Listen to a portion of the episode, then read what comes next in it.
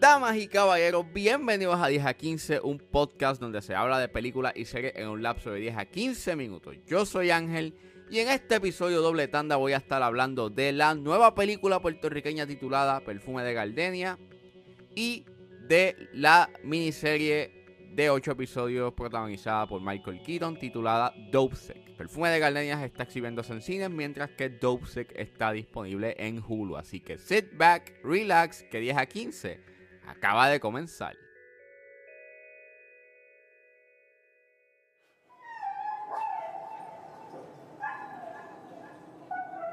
Perfume de Gardenia es escrita y dirigida por Macha Colón. La protagoniza Luz María Rondón, Carmen Nidia Velázquez, Sharon Riley, Flor Joglar, Katia María y Georgina Borri. Y trata sobre luego de la muerte de su esposo, una mujer de la tercera edad en duelo. Es enlistada por un grupo de mujeres envejecientes del vecindario para planear y crear funerales customizados. Esta película lleva dando vueltas en festivales, estuvo en el Festival de Tribeca en Nueva York este año. Estaba esperando y estaba bastante emocionado por ver esta película porque estaba escuchando cosas muy buenas de ella. La vi esta semana, estrenó la semana pasada. Y la vi. Y. Y wow.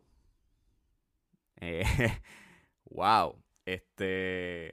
Diría que es de las mejores películas puertorriqueñas jamás hechas. Y sé que suena como un hiperbole, pero en realidad eres. Mientras, mientras la estaba viendo, no podía como que dejar de pensar en cómo, cómo Macha Colón pudo este, tener el tacto, la humanidad y la honestidad en cómo contó esta, esta historia. Y eh, para mí el gran highlight de esta película está en lo genuino que se siente y de cómo captura la sociedad puertorriqueña en todos los ámbitos, pero obviamente específicamente en la comunidad de la tercera edad. Todo se siente tan genuino, tan orgánico. No sentí que estaba viendo a actrices y actores este, eh, actuar en pantalla. En realidad estaba viendo como que un pedazo de la realidad eh, de la sociedad puertorriqueña. Y es bien impresionante la manera y el, y el cuidado que tuvieron al poder. Como que presentar y capturar esa realidad. I'm speechless porque esto está bien, esto está bien hecho, esto está súper, súper bien hecho. Este, wow. Cada momento se sentía mucho más genuino y mucho más orgánico y, y tan y tan breathtaking porque pues tú te puedes identificar en lo que sucede en pantalla y y tiene un ritmo. O sea, a simple vista puede ser una narrativa bastante simple y superficial, pero la manera en cómo el guion está confeccionado eh, llega un punto en donde yo no me lo estaba esperando. Tiene un giro que cambia eh, la manera en cómo tú ves la película y cambia la manera en cómo todo corre. Porque pues eh, lo que empieza como algo como una película que tiene este cierto humor ante un tema tan, tan heavy y fuerte como la muerte, pues llega a unos puntos de introspección y de en donde llegan a, explorar la flor de piel, eh, pues lo, lo inevitable. Y lo que siente una persona que está a punto de morir y pues los procesos de duelo. Y esa conversación que se da es súper honesta, es súper madura, es súper... no tiene una respuesta clara y pues es, como... es como todo, o sea... Y eso me gustó mucho de la película, que no te da una respuesta de pues, no, pues bueno, la muerte pues pasa y pues cosas pasan. No, es como que pues hay un cierto tipo de, de, de misterio ante dicha y eso junto con ese sentido surreal que emana la película, que tiene la película, eh, ayuda mucho a, dar este tono bien epic dentro de su simplicidad y dentro de lo cotidiano que pues emana la película, o sea, donde transcurre todo en la película. El highlight es Luz María Rondón. Las actuaciones son muy buenas, pero Luz María Rondón es como que it's another thing, porque mientras yo la veía con mi novia, pues, hubo puntos en donde ella me dice, yo no estoy viendo una actriz, yo estoy viendo a una señora, you know, vivir su vida y así es como se siente. Y como todo, la, y como todo, la película doesn't feel como as a movie. It feels like a slice of life. Y, wow. O sea, es bien emocional.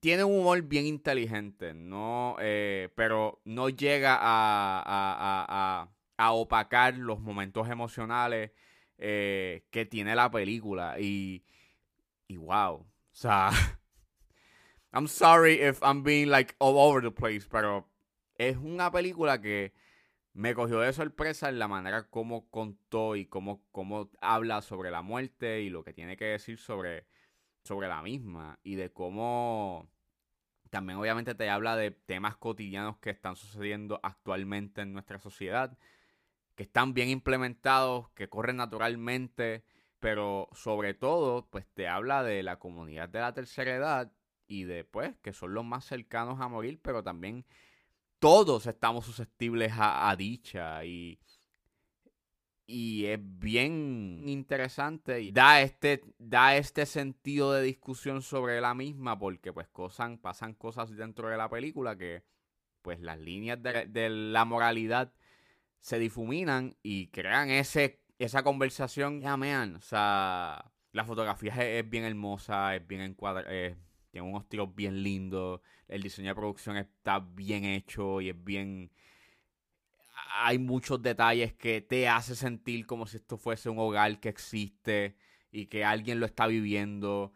Mano, eres, eres really good. O sea, eres fantastic. Las únicas dos cosas que yo tengo con la película que son bien mínimas y minúsculas, este, para mí la edición, la edición a veces pues en algunas escenas tiende a ser un poquito eh, rápida y maybe como que le pudo haber dado, pudo haber habido un poco de pausa eh, para que la escena como que corriera un poco mejor. Y a veces, dos veces había un instance de que la cámara como que desenfocaba, pero fuera de la edición, que pues era para mí como es más una preferencia personal, la película corre bastante bien, es bien movida, tú te puedes identificar con los personajes. Es graciosa, pero también es bien introspectiva y emocional.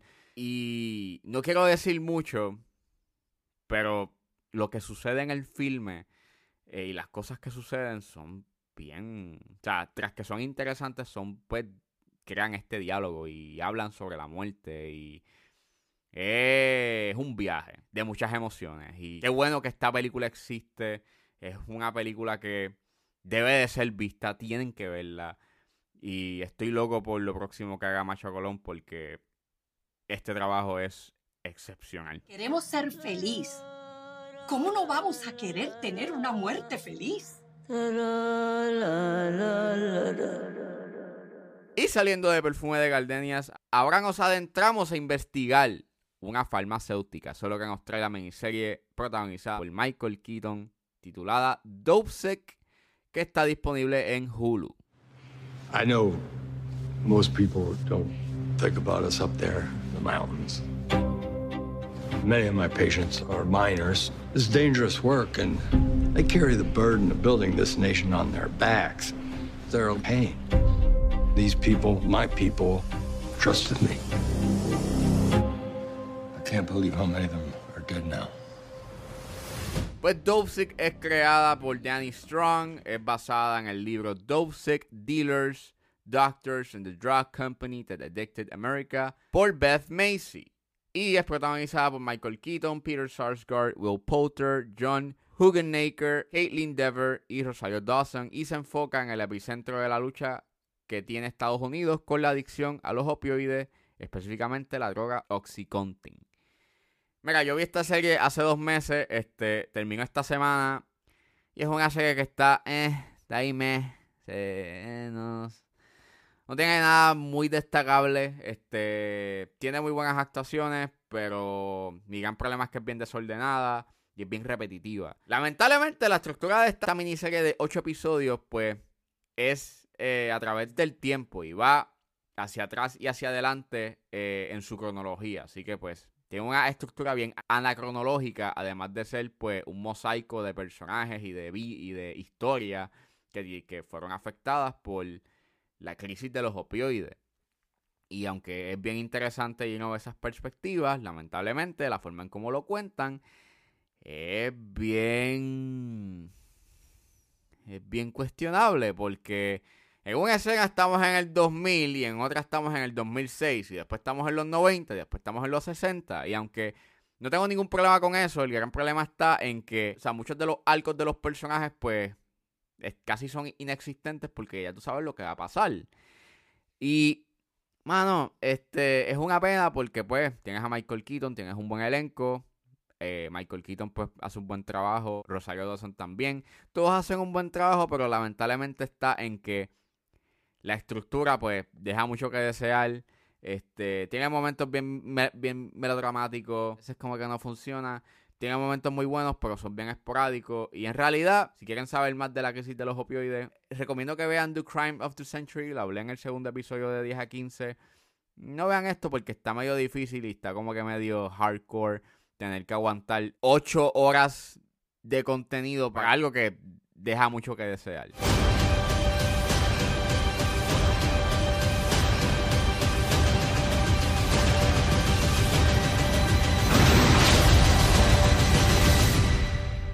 Think I can make this the biggest drug in the world.